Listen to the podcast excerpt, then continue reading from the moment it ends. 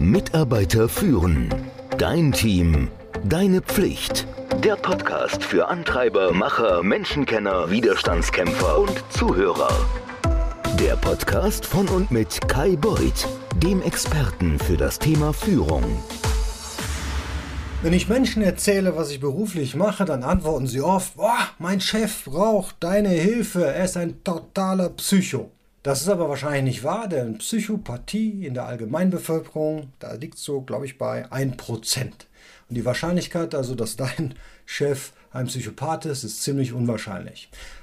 Aber dass du für jemanden arbeiten könntest, der dich schikaniert, der sich anderweitig irgendwie toxisch verhält, das ist durchaus im Rahmen der Möglichkeit und die Auswirkungen auf einen können auch hier verheerend sein. Was kann man also dagegen tun?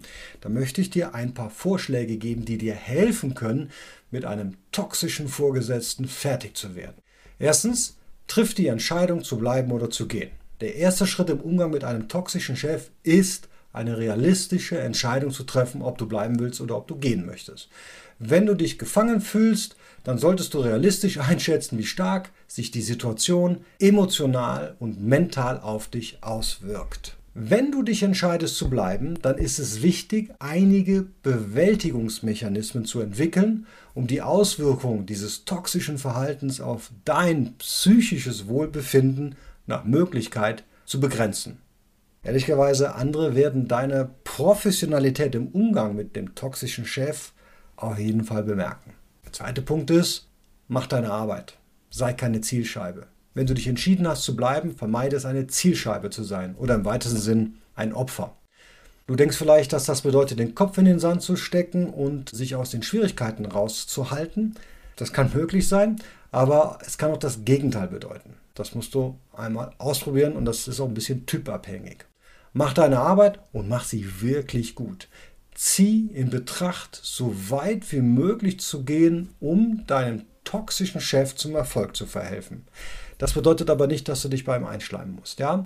Es wird dich weniger zur Zielscheibe machen und wiederum andere werden deine Professionalität im Umgang mit ihm trotz der schlechten Führung bemerken. Glaub mir, es werden nicht wenige sein, die das bemerken werden. Du hilfst deinem Chef vielleicht in den Augen seiner Vorgesetzten besser dazustehen, als er das verdient. Und vielleicht wird er dadurch sogar befördert. Wenn du ihn dann los wirst, wenn er wegbefördert wird, ist das vielleicht ja gar nicht so eine schlechte Sache für dich. Drittens, lass dich in nichts hineinziehen. Toxische Menschen lieben es, alle in ihr Drama, in diese Scharade hineinzuziehen. Fall nicht drauf rein.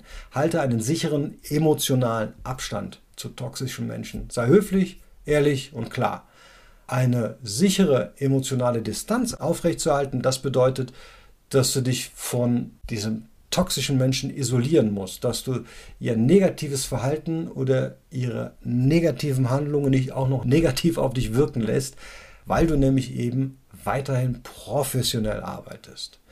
Dein toxischer Chef mag das am Anfang sogar sehr frustrierend finden, weil du die Dinge streng nach Vorschrift hältst, weil es ihm nämlich wenig Spielraum gibt, dich auszumanövrieren oder dich wirklich zu ärgern. Arbeite also immer daran, dass du deinen toxischen Chef als etwas Dysfunktionales in deinem Büro betrachtest. Die Kaffeemaschine, die kaputt ist, der Drucker, der nicht funktioniert, die Internetverbindung, die wieder mal kaputt gegangen ist. Viertens, auf gar keinen Fall tratschen. Hier geht es jetzt um deine eigene mentale Gesundheit. Du musst dich von der Quelle distanzieren. Das bedeutet, dass der toxische Chef der muss für dich irgendwie so einer anderen Welt sein, also getrennt. Du musst ihn aus einer anderen Perspektive betrachten. Und ich kann auch groß verstehen, wenn du diesen Menschen weder magst noch respektierst, dennoch darfst du nicht schlecht über diese Person sprechen.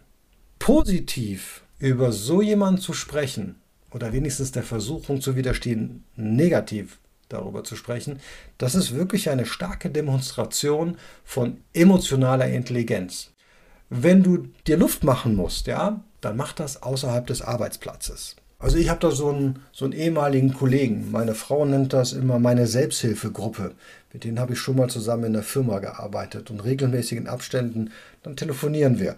Und das sind die Momente, wo ich dann auch mal ausflippe, wenn ich mit toxischen Menschen zu tun habe. Ich brauche ja auch mal ein Ventil. Das beruhigt mich so sehr. Meine ehemaligen, meine Selbsthilfegruppe in diesem Fall beruhigt mich dann am Telefon wieder, indem sie einfach nur zuhören und ich kann wieder ganz normal arbeiten. Such dir also nach Möglichkeit eine Selbsthilfegruppe. Ehemalige Kollegen können da sein, aber auch Freunde, jemand, der gegebenenfalls sogar Abstand hat.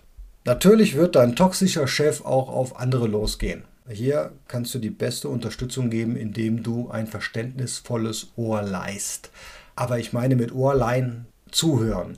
Stell sicher, dass du jetzt nicht anfängst, in den Tenor der Diskussion mit einzusteigen, sodass ihr dann beide anfangt, über den toxischen Chef zu lästern, also schlecht zu sprechen. Ganz klar, wenn du das Gefühl hast, dass es hier um Mobbing, Einschüchterung oder Belästigung geht, dann musst du immer die Personalabteilung einschalten. Das bringt uns dann auch zum nächsten Punkt. Fünftens, detaillierte Aufzeichnungen haben. Immer. Wenn du das Ziel von, naja, toxischem, unangemessenem, missbräuchlichem Verhalten bist, dann führe eine detaillierte, genaue Aufzeichnung und beschönige nichts.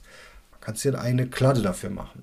Es kann der Zeitpunkt kommen, an dem du gebeten wirst, eine Beschwerde zu bestätigen. Also entweder weil du dich selber beschwerst oder weil jemand andere dich um Hilfe bittet. In jedem Fall wird deine Fähigkeit, also dass du was aufgeschrieben hast, konkrete, detaillierte Hinweise zu geben, den Fall, ja, ich würde mal sagen, wasserdicht machen und ziemlich unterstützen. Vage Hinweise, unbewiesene Anekdoten, Hörensagen, Meinungen Dritter bringen eine Beschwerde nämlich nicht voran.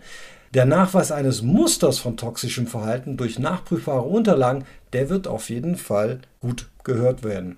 Ohne detaillierte und genaue Aufzeichnungen wirst du wahrscheinlich nicht sehr weit kommen. So, der sechste Punkt ist, denk an deine Karriere. Das letzte, was du tun solltest oder was du ehrlicherweise nicht zulassen solltest, ist, dass deine Karriere die falsche Richtung nimmt. Das bedeutet, dass du die Arbeit nach bestem Wissen und Gewissen erledigst und der toxischen Führungskraft nicht die Möglichkeit oder den Grund gibst, dich zur Zielscheibe zu machen. Ich habe schon erlebt, dass der Mitarbeiter in dieser Situation immer als der Verlierer dasteht und als Ergebnis als persona non grata endet. Das kann auch bedeuten, dass du dir auf die Zunge beißen musst. Es kann auch bedeuten, dass du Arbeit erledigen musst oder Arbeit wiederholen musst, von der du denkst, dass sie nicht mehr erledigt werden muss. Das Geheimnis ist, hier einen kühlen Kopf zu bewahren, sich aus den Schwierigkeiten herauszuhalten und abzuwarten. Es gibt Menschen, die mir in diesem Punkt widersprechen und gesagt haben, dass jeder in der Lage sein muss, sich gegen schlechte Behandlung durch seinen direkten Vorgesetzten zur Wehr setzt.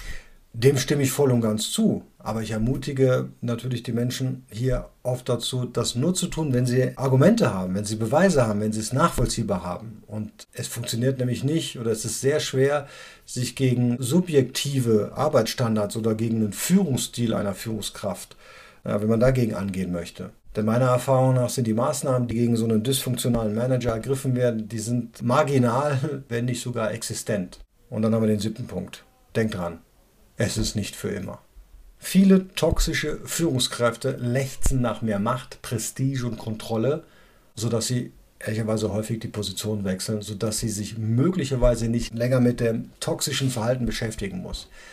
Während du abwartest, konzentriere dich auf die Entwicklung deiner Fähigkeiten, entwickle dein Netzwerk weiter, damit du bei Bedarf hier auch eine neue Position findest. Ein letzter Hinweis, du bist wirklich nicht allein bei der Frage, warum Unternehmen toxische Führungskräfte überhaupt dulden.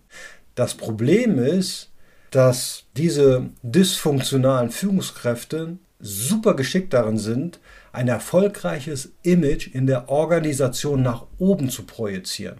Sie sind versiert in politischen Manövern, beschönigen und geben anderen die Schuld für vergangene Fehler und im Übrigen manipulieren sie auch die Emotionen ihrer Mitarbeiter. Während des Einstellungsprozesses kann ein charmanter und einnehmender Kandidat den weniger erfahrenen Personalverantwortlichen leicht, wie soll ich sagen, das Fell über die Ohren ziehen. Und wenn diese toxischen Menschen dann sicher im Unternehmen sind und die Probezeit zum Beispiel hinter sich haben, dann ist es oft zu spät, um etwas gegen ihr Verhalten zu unternehmen. Ich hoffe also für dich, dass du nie für eine solche Führungskraft arbeiten musst, aber falls doch, dann könnten dir die vorhin genannten Schritte hoffentlich helfen. In diesem Sinne, eine erfolgreiche nächste Woche. Mitarbeiter führen. Dein Team. Deine Pflicht. Der Podcast für Antreiber, Macher, Menschenkenner, Widerstandskämpfer und Zuhörer. Der Podcast von und mit Kai Beuth, dem Experten für das Thema Führung.